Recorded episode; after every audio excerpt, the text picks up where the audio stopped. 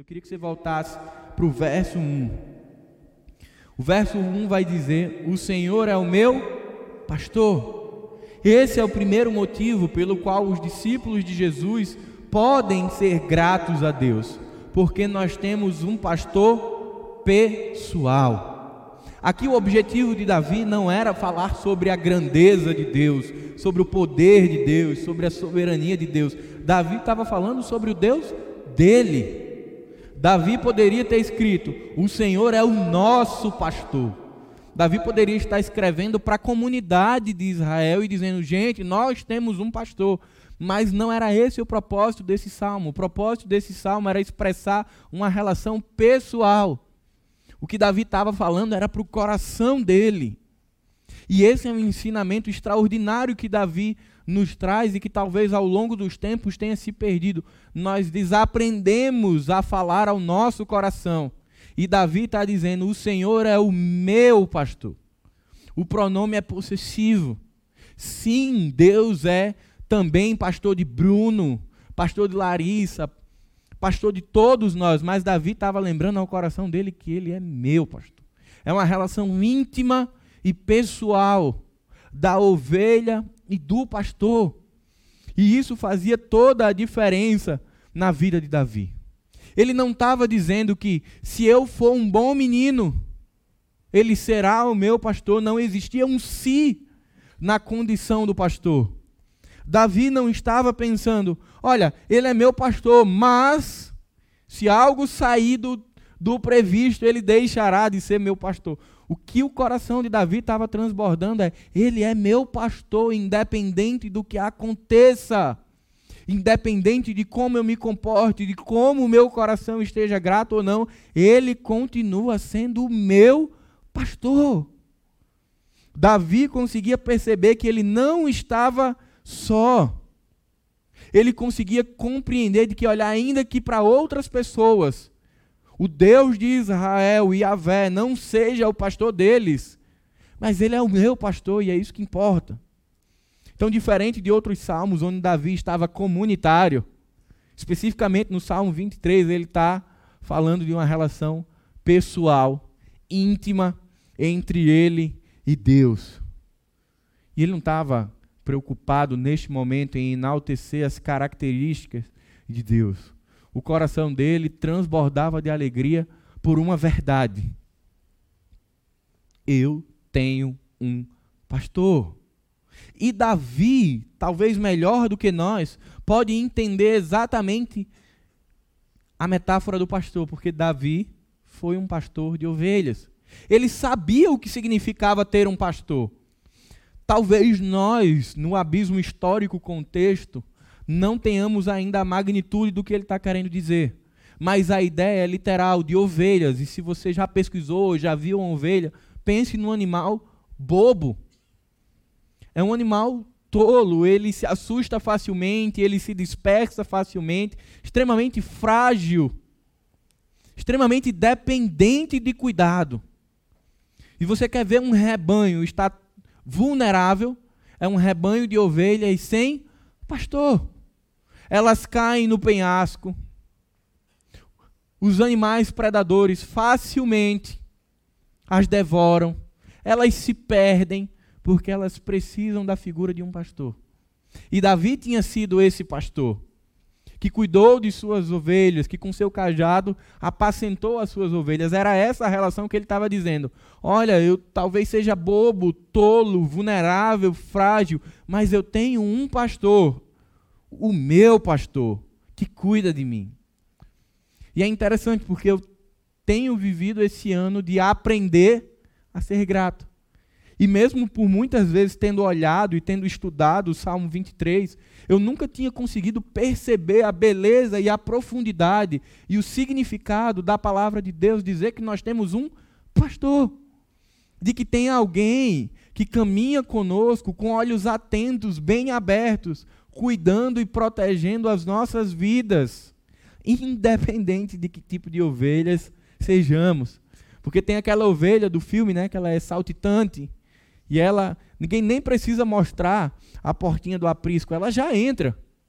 Mas nem todas são assim. tem aquelas que são saltitantes, que vão embora. Mas é a figura do pastor quem a busca. É a figura do pastor que vai buscar aquela ovelha que se embrenhou no mato e se machucou. É o pastor daquela ovelha que vai buscar. Então Davi podia desfrutar da segurança de que o Deus de Israel era o pastor dele. E ainda que para as outras pessoas isso não fosse importante, para Davi isso era muito importante. Então esse é o primeiro motivo pelo qual nós podemos ser gratos eu tenho um pastor para chamar de meu. Talvez eu pudesse dizer aqui, olha, Jesus Cristo é o nosso pastor. E é. Mas eu queria que você falasse para o seu coração que você tem um pastor para chamar de seu. Você consegue perceber a beleza do Evangelho ao mesmo nós, com uma vida contrária ao Evangelho, o Senhor olhar para nós, entregar sua vida por nós e dizer assim: Olha, eu sou o teu pastor. Eu dei a minha vida por você. E eu cuido, protejo e zelo todos os aspectos da sua vida. Mas aí, como a gente está num processo de crescimento e amadurecimento, tem hora que a gente não percebe isso. E a gente fica, ah, mas está faltando, está faltando, está faltando, porque é assim. Mas a minha oração é que em algum momento aconteça na sua vida o que tem acontecido na minha, de ser mais uma mais uma camada sendo desvendada para que eu conheça ainda mais a respeito do pastor de Davi, mas que é também o meu pastor. O segundo motivo que Davi traz para que nós possamos ser gratos a Deus é porque temos um pastor provedor. O Senhor é o meu pastor e nada me falta. Se eu entendo que Deus é o meu pastor, eu não tenho falta de nada. E talvez você esteja pensando como eu, por muitos momentos, sendo pragmático, cartesiano. Não, não é assim não. Tem hora que falta. Tem, a, tem hora que a conta não bate, faltou dinheiro. Tem hora que eu planejei as compras e faltou no final do mês. Só que o que o Davi está falando e as garantias que o Evangelho nos dão de provisão não é sobre isso. Jesus vai falar sobre isso nos evangelhos sinóticos, sobre aquilo que é essencial que o Senhor nos garante. Mas no Salmo 23, o Salmo do pastor, o que Davi está falando é sobre outros aspectos que Deus provê, que Deus já tinha provido na vida de Davi e iria continuar provendo. E esse salmo ele nos ensina que Deus já tem provido para nós e continuará provendo. Charles Spurgeon disse certa vez: Algo pode me faltar, mas quando o Senhor é o meu pastor, ele pode suprir todas as minhas necessidades. E ele certamente está disposto a fazê-lo, pois seu coração é repleto de amor, bondade e misericórdia. Teodósia Howard disse: Como poderíamos ter, fa ter falta de algo quando estamos unidos a Ele, o nosso pastor? Temos acesso a todas as suas riquezas. Eu acrescentaria a fala de Teodósio, a todas as suas riquezas celestiais. É isso que Paulo vai falar nas suas cartas. Que o Senhor Jesus já preparou para nós e já nos entregou toda a sorte de bênção nas regiões celestiais. Mas o que eu estou precisando amadurecer, e eu não sei se essa é a sua realidade, é de me satisfazer com as pérolas de Deus. É de dar a significado e importância àquilo que Deus me deu. Porque olhando para trás, o que eu percebo é que eu estava comparando ouro com, sei lá o que, com plástico. Eu tinha ouro que o Senhor me deu quando entregou sua vida por mim, e eu não conseguia perceber a beleza e o valor desse ouro. Eu ficava, mas está faltando essa peça de plástico. Porque era uma questão da minha caminhada pessoal, de aprender a dar sentido e valor àquilo que realmente faz diferença na nossa história. E eu só consigo aprender a produzir gratidão e contentamento na minha vida quando vocês começam a me ajudar a olhar para os tesouros de Deus expressos por meio da comunidade, para que eu percebesse que isso é importante, que isso tem mais valor na minha vida. Então, Davi vai trazer, do verso 2 ao 4, pelo menos sete aspectos em que Deus provê. O primeiro deles é o pastor provê satisfação. A tradição judaica fala que as ovelhas, elas só se deitavam nos pastos verdejantes ou não, se elas estivessem plenamente satisfeitas. Se elas estivessem pelo menos de buchinho cheio, aí elas ficavam, mas eu entendo, né? não precisa de tradição judaica, de buchinho cheio todo mundo quer deitar. Não são só as ovelhas. Mas por trás dessa, dessa expressão de Davi, ele diz: olha, quando elas estavam plenamente satisfeitas, se sentindo seguras, se sentindo abastecidas, se sentindo protegidas, elas iam e deitavam. O verso 2 vai dizer que o Senhor é o meu pastor, nada me faltará, e em verdes pastagens me faz repousar. As ovelhas de Jesus só conseguem repousar quando elas percebem, quando elas compreendem que elas estão plenamente satisfeitas em Deus.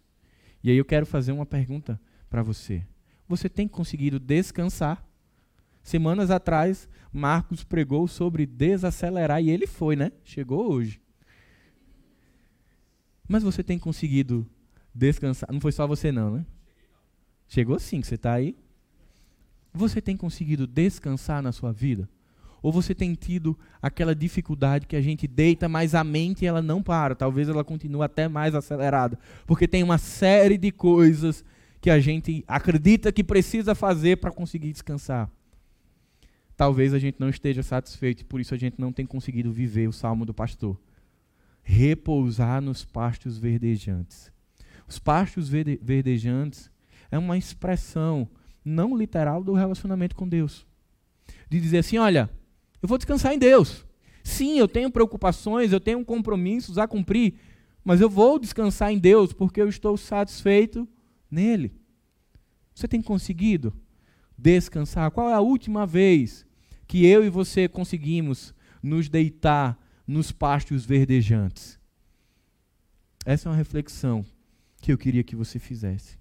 A imagem descrita por Davi no verso 2 transmite aqui a ideia de ovelhas muito bem supridas, ovelhas bem cuidadas, seguras e confortáveis, desfrutando da satisfação produzida pelo cuidado integral e vigilante do pastor. A ovelha descansa porque confia no pastor. A ovelha deita no pasto verdejante porque ela está segura no cuidado integral do pastor. E aí ela dorme. E aí ela descansa. O mundo ao redor da ovelha não mudou. Os predadores não saíram. O rebanho não mudou. Mas a ovelha descansou no cuidado integral e vigilante do pastor. É esse tipo de satisfação que o Salmo 23 está convidando a mim e a você nesse momento de descansar no cuidado do seu pastor, de se satisfazer na provisão do seu pastor. O segundo aspecto que Davi traz como provisão de Deus é que o pastor provê orientação. Volta um pouquinho, verso 2 ainda. Em verdes pastagens me faz repousar e me conduz a águas tranquilas. Me conduz. A ovelha por si só, ela tende a se espalhar. Ela tende com poucos ruídos ou com poucas coisas fora do natural delas se espalharem, se perderem, se embrenharem. São animais muito bobos. Por isso que se você for para a internet e olhar alguns vídeos de pastores de homens reais apacentando ovelha, você vai ver o tempo inteiro, é um trabalho gigantesco. Ele vem de um lado do rebanho, aí ele alinha um rebanho, aí ele, opa, tem gente escapando aqui, aí ele vem, ele diz, ufa, consegui. Quando ele levanta a vista, as ovelhas que ele acabou de alinhar, elas já estão indo embora de novo. E é um trabalho incessante do pastor, do cuidador das ovelhas, de estar tá ali alinhando, aproximando esse rebanho, ou como o salmista diz, conduzindo esse rebanho. apontando o caminho que esse rebanho deve seguir. A imagem descrita nesse verso transmite a ideia de um rebanho de ovelhas sendo conduzidas por um pastor que vai de um lado para o outro e aponta o caminho. Porém, cabe às ovelhas ouvirem e reconhecerem a voz do seu pastor. E aí eu volto para a primeira expressão do salmo: O Senhor é o meu pastor. Lá nos evangelhos, vai falar que a ovelha reconhece a voz do seu pastor. Nós, enquanto ovelhas de Jesus Cristo, somos desafiados a desfrutar da condução do pastor. Mas para que isso seja possível, eu preciso reconhecer a voz do meu pastor. E quando eu falo da voz do seu pastor, é a voz de Deus na sua vida. E ele naturalmente usará os pastores que ele vocacionou para cuidar das suas ovelhas. Mas ele é o supremo pastor. É a voz de Deus que nós precisamos reconhecer na nossa vida e perceber esse pastor do Salmo 23 que conduzia Davi, nos conduzindo. Nos conduzindo, talvez em momentos muito prazerosos, mas em outros não. Mas quando eu acredito que eu tenho um pastor, que é o meu pastor, que é o Deus dos deuses, o Rei dos reis, Senhor dos senhores, eu me submeto à voz do pastor, ainda que ela aponte um caminho que eu olhe e diga: É isso mesmo, Senhor? É pelo lugar mais espinhoso que eu devo ir? Mas se eu reconheço o meu pastor, eu sigo a orientação do meu pastor. É essa provisão que Davi está falando que não falta. A terceira provisão que Davi fala é a provisão da restauração. Eu tenho certeza que ao longo da sua vida e da sua caminhada cristã, você já se machucou. Você já se feriu. Ou talvez você esteja hoje aqui como uma ovelha que está ferida, que tem chagas abertas, mas que por algum momento você fez como eu. Dá um recorte no, no dia doloroso e segue em frente. Mas está lá, quer você queira ou não. Mas, mas aí o Salmo 23 vai trazer uma resposta para isso. Guia-me nas veredas da justiça, por amor do seu nome. E um pouco antes ele vai dizer: Em verdes pastagens me faz repousar e me conduz às águas tranquilas. Restaura-me o vigor. Essa é a terceira provisão de Deus para a nossa vida que pode produzir satisfação e gratidão. Ele restaura o vigor. Talvez você já tenha feito aquele, aquela viagem longa e você chega em casa e você só quer descansar, ou depois de um dia de trabalho muito longo, você quer chegar em casa e você quer o quê? descansar, porque você precisa restaurar as forças. Só que há circunstâncias e questões na nossa vida que nenhum sono é capaz de restaurar. Que nem, nem as melhores férias que você imagine vão ser capazes de restaurar, a não ser a ação do seu pastor, a não ser a ação do meu pastor. E é isso que Davi está falando, que Deus, o pastor dele, restaurava o vigor. E Davi aprendeu na prática sobre isso, porque Davi cansou. Quando Davi sofre, sofre um golpe do seu filho Absalão, Davi fica destruído. Davi, por vezes, quer abandonar.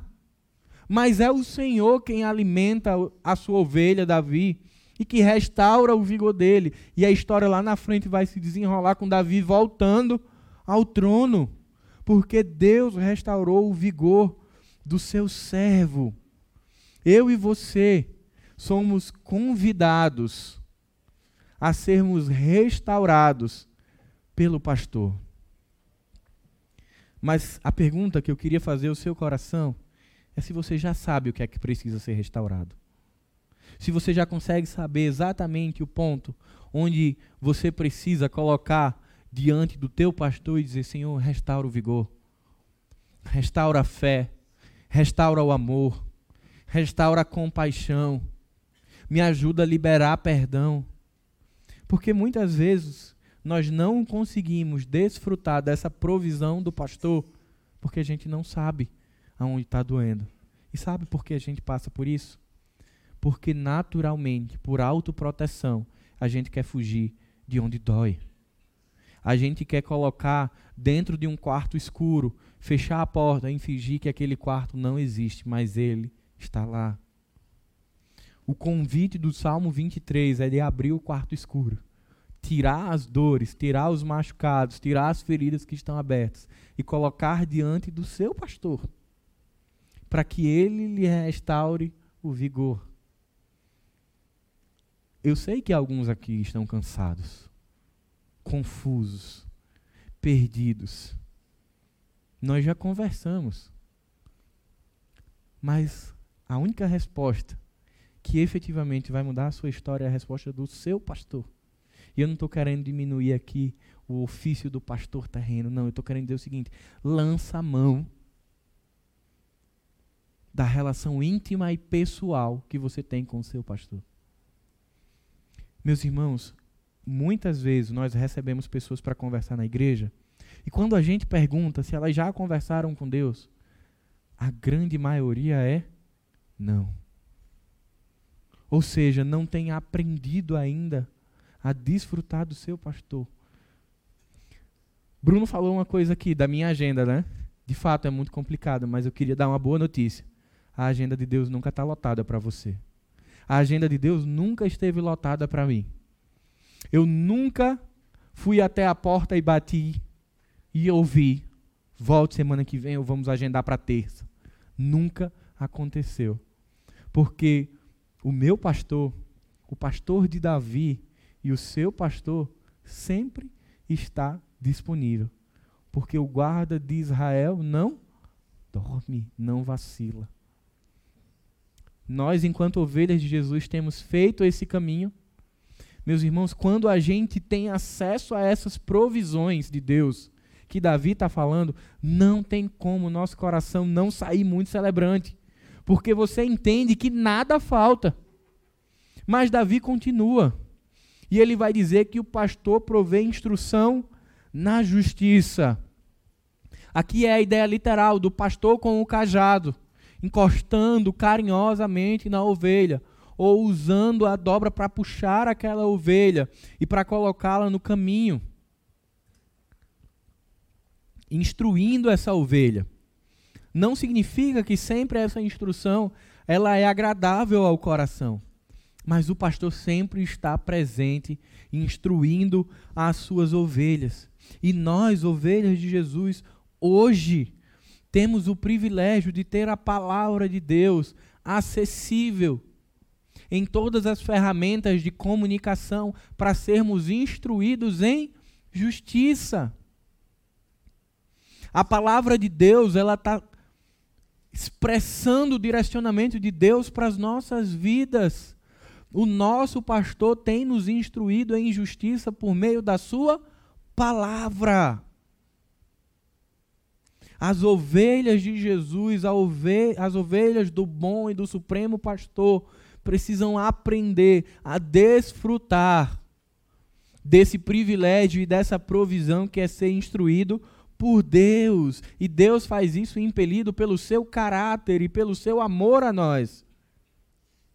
E por fim, Davi vai dizer que o pastor provê coragem em tempos difíceis. Eu não sei você, mas eu sou uma pessoa medrosa. Eu louvo a Deus porque o Senhor me dá amigos corajosos. Inclusive, essa semana Deus usou poderosamente um, um irmão da célula para me ajudar. Com um dinossauro que chamam de rato que apareceu na minha casa. E graças a Deus tinha um homem de Deus para me ajudar. Deixa a barata de lado, Bruno. Mas eu não sei se você é tão medroso quanto eu. Eu sou muito medroso. Mas sabe o que é que a palavra de Deus vai dizer sobre temor? Olha o verso 4. Mesmo quando verso 3 e 4. Mesmo quando eu andar por um vale de trevas e morte, não temerei perigo algum, porque tu estás comigo. A tua vara e o teu cajado me consolam. Se tem um sentimento muito característico do homem e da mulher pós-queda é o medo. É o temor ou terror muitas vezes. E só quem passa por momentos como esse pode entender o que é ficar apavorado. Mas no Antigo Testamento, por 65 vezes, Deus fala diretamente a Israel dizendo o seguinte: Não temas. Ou ele vai dizer: Não temais. E se você for procurar, na grande maioria das vezes que Deus diz: Não temas, ele vai continuar a oração dizendo: Porque estou contigo. Não temas, porque eu estou contigo. Salmo 23, Davi vai falar sobre o vale da sombra da morte. Que ele poderia passar pelo vale da sombra da morte sem temer mal algum. Nós não podemos garantir se Davi estava falando sobre a experiência da morte física ou se ele estava falando sobre a experiência de estar sujeito aos males da vida. Eu prefiro entender o texto e interpretar o texto como a segunda opção. Que o vale da sombra da morte não é a experiência da morte física, é a experiência da dor. É a experiência do sofrimento que assola o homem e que nos amedronta, que muitas vezes nos contrai, nos retrai, porque sofrer é extremamente difícil. Mas o que o pastor está falando à sua ovelha no Salmo 23 é: Davi, eu estou com você. E para Davi bastou. Davi conseguiu se contentar com a palavra do seu pastor que disse: Você não está sozinho. E tantas quantas outras vezes Deus falou a mesma coisa a Moisés, a Abraão, a Jacó. Eu estou contigo. Ser forte e corajoso. Mas isso só é possível quando a ovelha desfruta desta provisão chamada presença divina. Se tem algo que o Salmo 23 nos ensina e que pode nos fazer sair daqui hoje com um coração muito feliz, é que se você é casado e chegou com sua esposa, ou se você não é casado, chegou sozinho, ou se você veio com a sua família inteira, saiba de uma coisa: você não sai daqui sozinho. Se você já teve um encontro com Jesus, você também não chegou aqui sozinho. Deus sempre esteve com você. Assim como ele estava comigo no dia que a minha mãe biológica entendeu que não poderia me criar. E eu precisei de 31 anos para entender que naquele dia que ela entendeu que não podia me criar, Deus estava lá. E por ele estar lá, ele providenciou a resposta para a minha necessidade. É por isso que você pode sair daqui hoje, olhando para as suas feridas e lembrando que quando você foi ferido, Deus estava lá com você, no vale da sombra da morte. Ou que talvez você ainda esteja no vale da sombra da morte. Mas Deus está lá. Ele está como o salmista diz, sendo aquele que recolhe as nossas lágrimas, sendo aquele que ampara o nosso choro, sendo o meu pastor, o seu pastor, o nosso pastor. Talvez a gente tenha tudo material, ou talvez não tenha nada. A grande questão é onde está o valor e o sentido da vida cristã. É naquilo que você tem. É naquilo que Jesus afirma que já foi te dado, que já foi me dado nas regiões celestiais e que me fazem olhar para o futuro. Não esquecendo o meu passado, não dá. Mas dando um outro sentido, uma outra cor para ele, lembrando: caramba, ele já estava lá.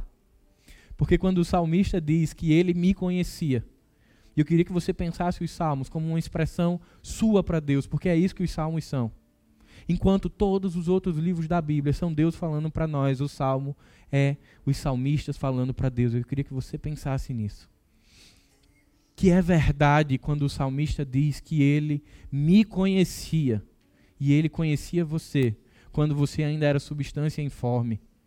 Deus já conhecia você, já sabia da sua história e já estava provendo na sua vida. Somos desafiados a levantar um pouco a visão deixar de dar tanto a importância àquilo que talvez falte hoje, agora, e perceber aquilo que Deus já deu. Porque é quando você e eu aprendemos isso que a gente aprende a falar corretamente. Salmo 23, capítulo 1. A gente para de dizer que o Senhor é o meu pastor e nada me faltará. É como se eu estivesse dizendo: Eu estou andando com Deus, mas ainda falta, mas não faltará. Em breve não faltará. E aí a gente pensa até sobre o futuro das coisas errado. E a gente diz: Na glória não teremos falta de nada. É agora. Essa verdade do Evangelho ela é hoje. Tudo aquilo que eu preciso tudo aquilo que você precisa já nos foi dado. Por isso que eu e você podemos sair daqui hoje dizendo que o Senhor é o meu pastor e nada me falta. Não me faltou amor, não me faltou cuidado, não me faltou carinho, nem me faltaram amigos e uma comunidade saudável para me ensinar a ver a vida com outras cores. E eu queria terminar agradecendo a Deus pela sua vida, por todos vocês que de alguma forma passam ou já passaram mais intimamente pela minha vida, porque vocês me ajudaram a sair de um momento cinzento, sem cores, onde eu queria me esconder, para hoje, 31 anos depois, poder dizer que eu olho para o meu aniversário, lembrando do bom pastor do meu pastor e dizer que agora tem cores. E eu não podia encerrar sem compartilhar com vocês algo muito especial que aconteceu essa semana. Porque foram vocês quem choraram com a minha casa um ano atrás. Foram vocês quem nos encheram de amor, de cuidado e de carinho e que literalmente, quantas vezes nós falamos em casa que nós fomos segurados pelas mãos da igreja de tudo que nós vivemos, e aí a gente dá entrada no processo de adoção. E aí não sei quantos dos irmãos sabem, mas a gente está no processo de adoção e as coisas simplesmente não andavam. Num início assim meteórico e depois bem-vindos à burocracia. E aí Deus para terminar de me ensinar sexta-feira, o oficial de justiça manda uma mensagem para Aniele que talvez tenha sido a última, Deus dizendo: Tá vendo como tem cor? E ele me dá o melhor presente que eu poderia receber essa semana, que foi o oficial de justiça dizendo: Vocês estão aprovados, vocês estão entrando na fila. Eu não poderia sair daqui sem falar isso. Porque foram vocês que cuidaram, cuidam e têm cuidado da nossa família. Então, a gente queria compartilhar isso com vocês, porque Deus é bom, porque Ele é o meu pastor e eu não quero dizer que ele é o seu pastor. Eu quero que você fale para o seu coração e curve sua cabeça que ele é o seu pastor. E por isso, por ele ser o seu pastor, nada, absolutamente nada lhe falta. Paizinho querido, muito obrigado, Senhor. Muito obrigado porque o Senhor é o meu pastor. Porque quando eu ainda era, Senhor, uma substância informe, o Senhor já olhava para mim e já conhecia a minha história e já tinha marcado um encontro comigo, Senhor. Eu quero te agradecer, Senhor, pela comunidade que o Senhor tem me dado o privilégio de amar, servir e viver. E que tem me pastoreado, Senhor, e que tem me ensinado a dar novas cores à vida e a momentos difíceis. Muito obrigado, Senhor porque o Senhor é um Deus amoroso, cuidadoso, protetor e pessoal. O Senhor é um Deus que me conhece pelo nome e que conhece os meus irmãos pelo nome e que conhecem as dores deles antes mesmo que eles venham a falar. Eu te peço, Pai, que os meus irmãos possam desfrutar dessa experiência que eu tenho desfrutado com o meu pastor para que nós possamos sair daqui hoje, 6 de novembro, apesar das dores da vida, com um coração transbordante de gratidão, porque nós temos o nosso pastor, o meu pastor.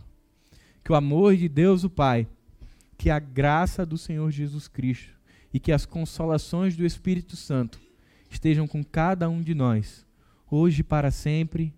Amém.